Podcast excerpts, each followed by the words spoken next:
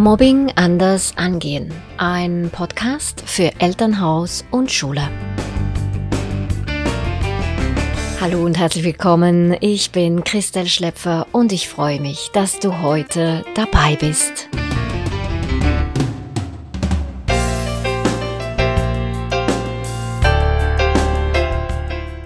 Was tun, wenn die Schule die Eltern nicht ernst nimmt, die Mobbing-Situation verharmlost oder sich bei Vorfällen auf dem Schulweg aus der Verantwortung zieht.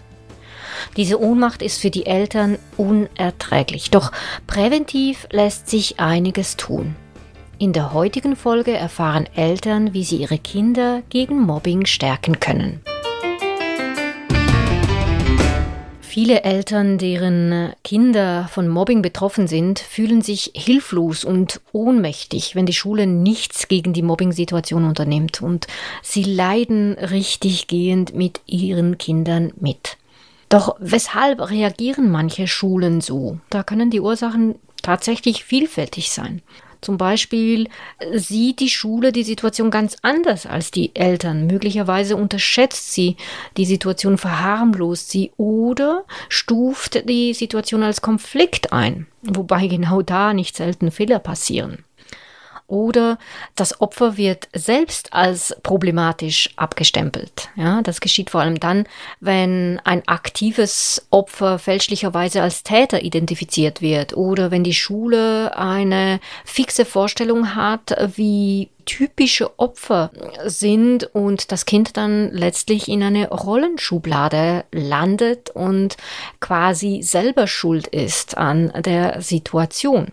Es gibt aber auch Schulen, die behaupten, sie hätten überhaupt kein Mobbing. Also sie hätten tatsächlich keine Probleme. Da beißen die Eltern natürlich wirklich in Granit, wenn die Schulen so reagieren. Und ich kenne echt selten Schulen, in denen nie Mobbing geschieht. Ja, also diese Grunddynamik ist vorhanden und da muss man schon eine sehr, sehr starke wir Kultur haben, wertschätzende Kultur in der Schule haben, sehr viel Mobbingprävention vornehmen, damit man sagen kann, nein, wir haben praktisch nie Mobbingfälle. Es gibt aber auch Schulen, die finden, die Eltern würden übertreiben und, und ihr Kind in Watte packen, so aller Helikoptereltern, die wegen jedes klitzekleinen Details in die Schule rennen und sich beklagen. Oder es gibt eben auch Lehrpersonen, die finden, Mobbing würde so inflationär als Begriff benutzt werden und es sei lange nicht alles Mobbing, was als solches bezeichnet würde. Ja, das ist tatsächlich so. Es ist nicht alles Mobbing, was danach aussieht und deshalb muss man auch wirklich sehr differenziert analysieren, worum es geht. Ja, es gibt ganz klar einen Riesenunterschied zwischen Mobbing und Konflikt und es gibt aber auch Situationen, die weder noch sind aber auch nach Mobbing aussehen. Wenn ein Kind sich zum Beispiel ausgegrenzt fühlt, und es aber mehr um Sympathie, Antipathie geht, um Klickenbildungen und so weiter und es aber nicht eine aktive Mobbing-Situation gibt, egal was es ist. Wir dürfen nie anstelle des Opfers bewerten, ob die Situation wirklich schlimm ist. Und es ist wirklich entscheidend, dass man die Kinder oder die Eltern ernst nimmt und die Sache analysiert und guckt, wie kann man das dann lösungsorientiert angehen. Ich glaube, da liegt der springende Punkt, wenn ich äh, jemanden abwehre und in die Defensive gehe, kann ich das Problem definitiv nicht lösen. Tatsache ist, grundsätzlich die Mobbing-Auflösung ist Aufgabe der Schule, auch wenn das Mobbing auf dem Schulweg passiert. Und ich weiß, das werden die Schulen nicht gerne hören, weil äh, sie das nicht in ihrer Verantwortung sehen. Und es ist klar, der Schulweg, da, da, da kann man aus versicherungstechnischen Gründen zum Beispiel nicht sagen, die Schule ist für den Schulweg verantwortlich. Alles, was da in dieser Zeit passiert, ist sie dafür verantwortlich. Darum geht es gar nicht. Es geht mir darum zu zeigen, dass Mobbing in der Gruppe gelöst werden muss, in der Klasse gelöst werden muss. Es darf auf keinen Fall passieren, dass Eltern das selber zu lösen versuchen mit dem Täterkind oder mit den Eltern des Täters, der Täterin, weil da der Schuss richtig hinten rausgehen kann und auch die Sache dann nicht sauber gelöst wird. Die einzige Instanz, die die Möglichkeit hat, das Ganze in der Gruppe zu lösen, ist die Schule. Und deshalb liegt die Verantwortung der Mobbingauflösung definitiv in jedem Fall in der Schule, sofern die beteiligten natürlich Schüler ein und desselben Schulhauses sind. Die folgenden fünf Tipps können Mobbing zwar nicht verhindern, tragen aber dazu bei, dass Mobbing zu reduzieren und befähigen Kinder in Mobbing-Situationen anders zu handeln. Tipp Nummer eins: Den Selbstwert der Kinder stärken.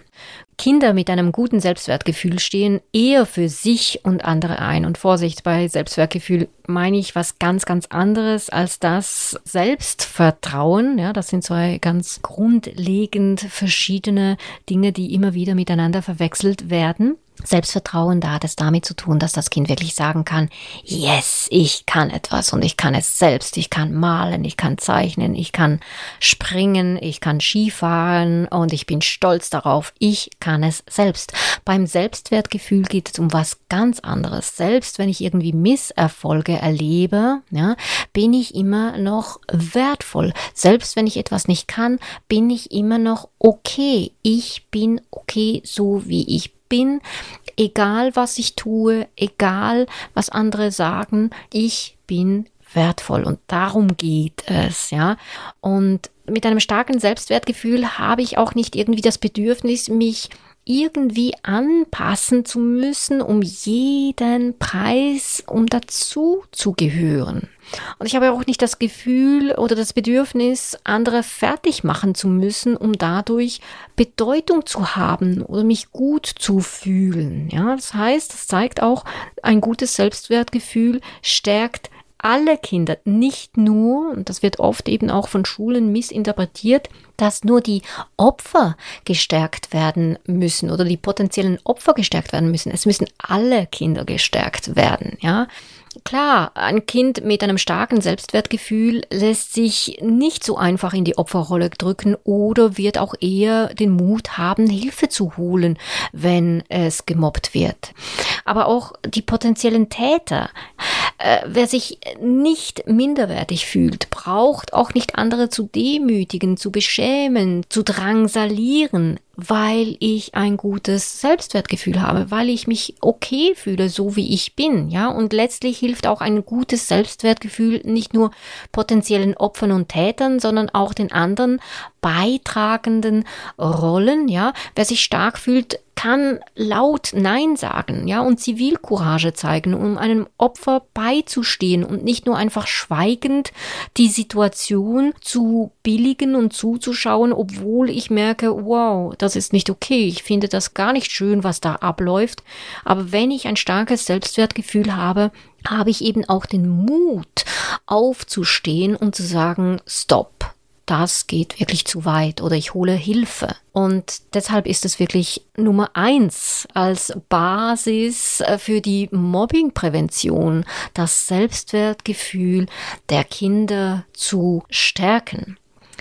Bei Nummer zwei geht es um das soziale Netzwerk und das Hauptnetzwerk der Kinder liegt natürlich in der Schulklasse. Wenn ich da aber natürlich gemobbt werde, dann fühle ich mich total isoliert, fühle mich schlecht, nicht mehr zugehörig und so weiter. Und dabei ist die Zugehörigkeit ein grundlegendes Urbedürfnis. Und die Neurowissenschaft zeigt heute, dass äh, beim Mobbing nicht nur das Selbstwertgefühl rapide abnimmt, es werden unter anderem auch die gleichen Hirnareale aktiviert wie bei physischem Schmerz. Also Mobbing kann man im Gehirn sehen, ja, wenn man da mit dem Scan dahinter geht, wenn Menschen ausgegrenzt werden, und das ist, betrifft natürlich nicht nur Mobbing-Opfer, sondern vielleicht zum Beispiel auch als Vergleich ältere Menschen, die sich isoliert fühlen, ja, da bricht das ganze Motivationssystem zusammen. Ja, Mobbing ist wirklich nicht eine harmlose Sache. Und Kinder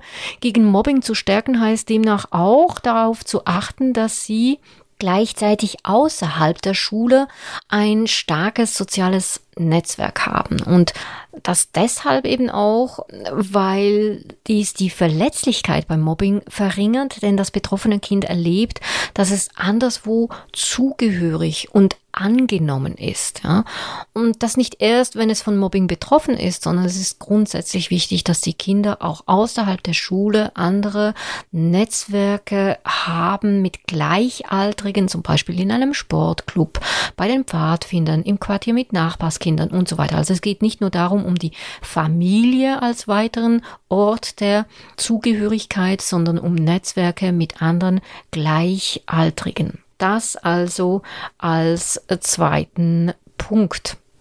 Als dritten Tipp möchte ich euch aufzeigen, wie wichtig das ist, in Dialog mit den Kindern zu bleiben. Und in Dialog zu bleiben bedeutet alles andere, als die Kinder einfach auszufragen, was oder wie es in der Schule läuft, wie der Tag war, was sie heute unternommen haben, weshalb das Kind wütend ist und so weiter. Also es ist nicht ein Ausquetschen, sondern in Dialog bleiben beginnt damit, dass man dem Kind zuhört, ohne zu werten, ohne Ratschläge geben zu wollen. Ja, und das ist nicht ganz so einfach. Manchmal müssen wir auf die Zunge bei beißen oder einen Knopf in die Zunge machen, weil wir die Tendenz haben, als Erwachsene, sei es als Eltern oder als Lehrperson, immer gleich mit Ratschlägen und fertigen Lösungen zu kommen und wenn es uns tatsächlich gelingt, wertfrei zuzuhören, also nichts zu werten, was das Kind uns gerade da erzählt, fürchten sich die Kinder und Jugendlichen viel weniger über schwierige Dinge zu reden. Und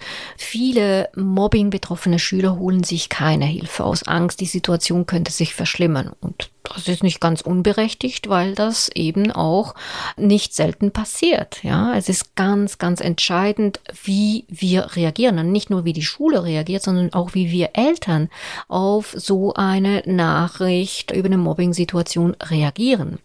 Die Tatsache aber, dass die Kinder alleine mit ihrem Problem bleiben, ist hoch hochgradig belastend für sie. Also es ist wichtig, dass sie das zu Hause erzählen dürfen, dass das nicht bewertet wird, dass, dass wir als Eltern nicht gleich ausflippen, weil wir uns riesen Sorgen machen oder eben auch das Kind dann beschimpfen, weil es Täter, Täterin ist und so weiter, sondern wirklich in Dialog bleiben. Und das heißt konkret Interesse zu zeigen, die Gefühle des Kindes zu spiegeln und, und ein offenes Ohr zu bieten, ja, und Gefühle spiegeln, da hieße zum Beispiel, ich sehe, dass du traurig bist oder ich verstehe, dass du enttäuscht bist, ja, oder ich merke gerade, dass du so richtig wütend bist, ja.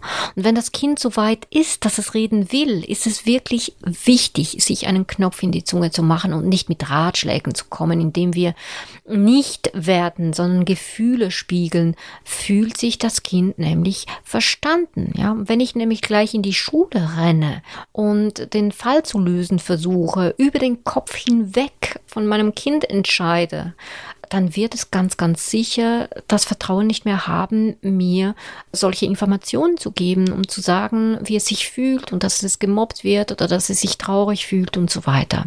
Hilfreich ist es dann in einem zweiten Schritt lösungsorientierte Fragen zu stellen, egal in welcher Mobbingrolle mein Kind sich befindet. Zum Beispiel, was würde dir helfen damit? Ja, also ich renne nicht gleich in die Schule, ohne dass ich das eben auch geplant habe, ja, mit dem Kind besprochen habe, auch das Einverständnis habe von meinem Kind, dass wir einen nächsten Schritt angehen und Hilfe in der Schule holen, ja.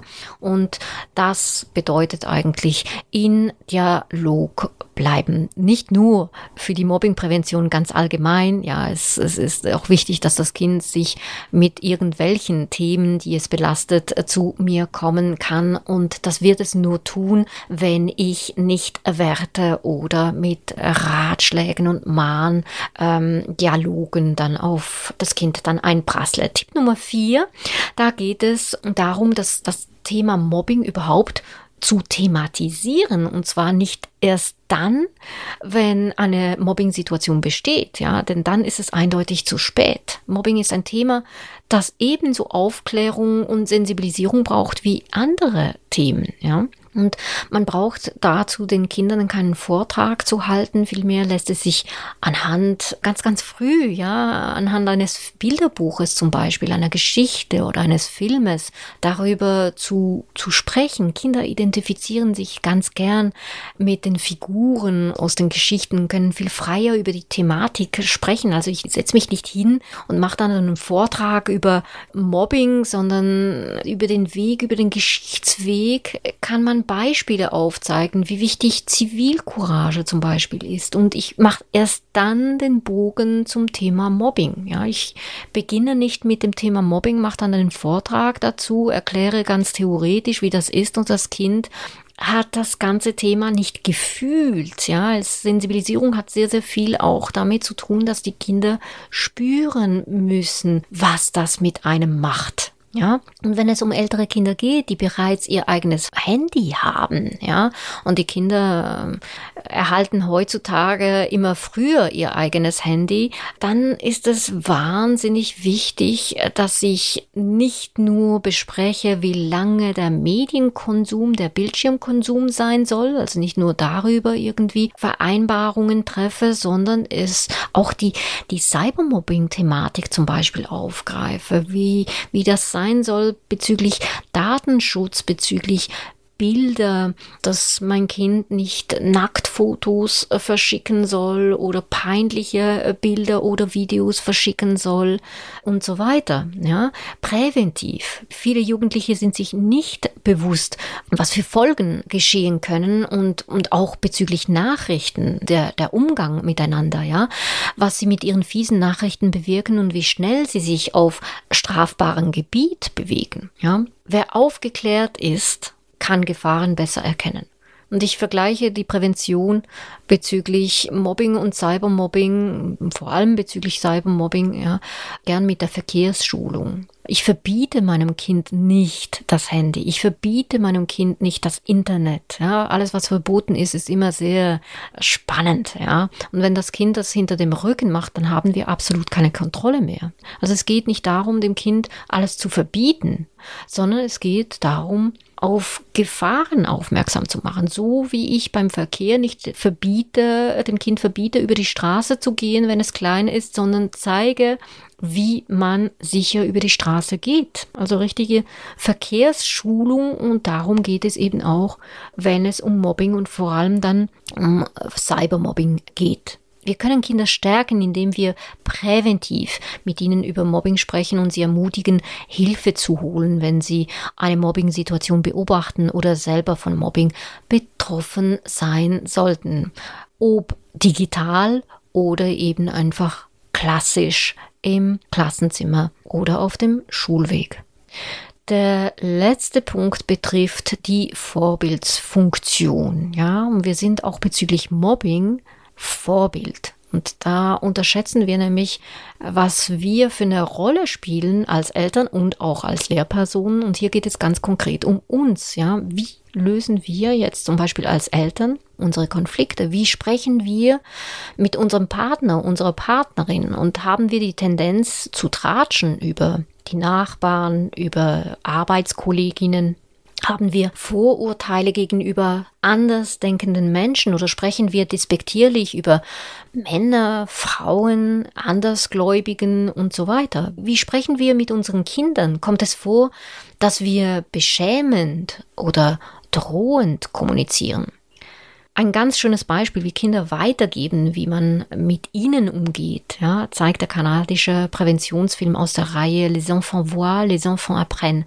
Kinder sehen und Kinder lernen. Ja, du findest die Info zu diesem Filmchen und den Blogartikel, den ich dazu geschrieben habe, in den Show Notes was wir vorleben und wie wir mit unseren Kindern umgehen. In der Schule gilt es genau gleich, wie wir mit unseren Schülern umgehen, ist ganz entscheidend für das, was sie weitergeben. Das gilt ebenso beim Thema Zivilcourage. Wenn unsere Kinder sehen, dass wir uns mutig für andere engagieren, ist das für sie ganz normal. Fazit. Wir können einiges tun, um unsere Kinder gegen Mobbing zu stärken, egal in welcher Rolle. Ja, und es geht nicht nur um die Stärkung von potenziellen Opfern, sondern von allen Kindern. Ja, wir haben gesehen, was, was die Stärkung des Selbstwertgefühls zum Beispiel für die verschiedenen Rollen bedeuten. Allerdings reichen diese Maßnahmen nicht, um Mobbing zu verhindern. Die Mobbingprävention muss ganzheitlich angegangen werden. Das heißt auch in Zusammenarbeit mit der Schule. Die Eltern können das nicht alleine steuern, denn folgende Bereiche obliegen der Schule. Eine stufengerechte Aufklärung und Sensibilisierung in Sachen Mobbing und Cybermobbing zum Beispiel. Auch Aufklärung bezüglich rechtlichen Elementen zum Beispiel, dass die Kinder in der Schweiz ab zehn Jahren strafmündig sind und dem Jugendstrafgesetz unterliegen. Ja, das wissen viele nicht. Eine nachhaltige Auflösung von Mobbing-Situationen liegt ebenfalls in der Verantwortung der Schule, weil nur die Schule mit dem ganzen Klassengremium arbeiten kann. Die Förderung einer gleichwertigen und wertschätzenden Kultur in der Schule ist ebenso wichtig wie diese gleichwertige und wertschätzende Kultur zu Hause. Wer gleichwertig behandelt wird, wird auch nicht runtergedrückt aus der Machtposition heraus und wird auch nicht gedemütigt oder beschämt, auch nicht von Erwachsenen, auch nicht von Lehrpersonen oder eben Eltern. Und last but not least, eine gute Zusammenarbeit zwischen Elternhaus und Schule ist ganz, ganz wesentlich, weil auch ergänzende Informationen ausgetauscht werden. Ich sehe zum Beispiel als Eltern nicht, wie mein Kind sich womöglich in der Gruppe verhält und das kann ganz, ganz anders sein, als er sich zu Hause verhält. Und umgekehrt habe ich nicht die nötigen Informationen, wie das Kind sich fühlt, zum Beispiel zu Hause Sonntagabends äh, dann Bauchweh hat und ihm schlecht ist, weil es Montag wieder in die Schule muss, weil es gemobbt wird. Das sehe ich nicht. Ich sehe nicht, wenn Kinder psychosomatische Probleme entwickeln, Symptome entwickeln. Und das ist ganz wichtig, dass ich diese ergänzenden Informationen von Elternseite habe. Also diese Zusammenarbeit ist essentiell.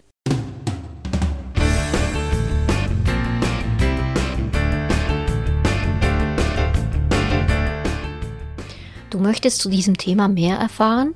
Auf edufamily.ch slash mobbing findest du weiterführende Infos und Veranstaltungen rund um das Thema Mobbing und Cybermobbing. Ich freue mich, dass du dabei warst. Bis zum nächsten Mal und tschüss.